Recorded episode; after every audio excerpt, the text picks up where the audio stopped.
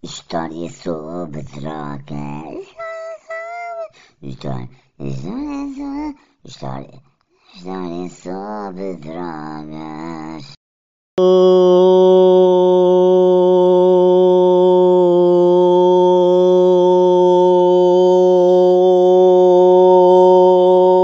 Golo!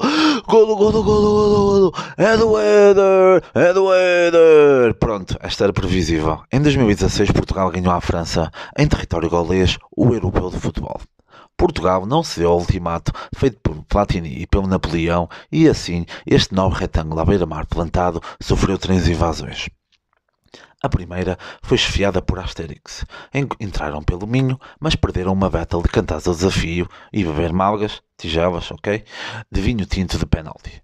A segunda invasão foi comandada pelo Disneyland e o ponto de entrada foi a Serra da Estrela. Foram facilmente derrotados pelos pastores, enquanto estes, sim, estavam a fazer sexo com ovinos e caprinos porque precisam por vezes algo diferente e que se mexa, como todos nós.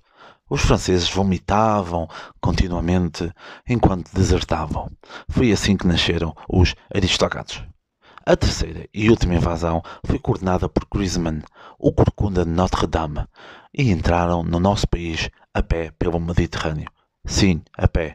Eu sou narrador e o que eu digo é lei.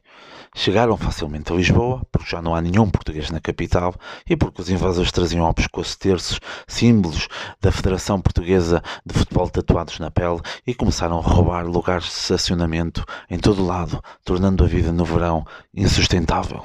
Enquanto fugiam para o Brasil para beberem água de coco com Prof Jam, a única salvação dos portugueses foi o Chelsea do José Mourinho. E foi assim que aconteceu. História sobre drogas.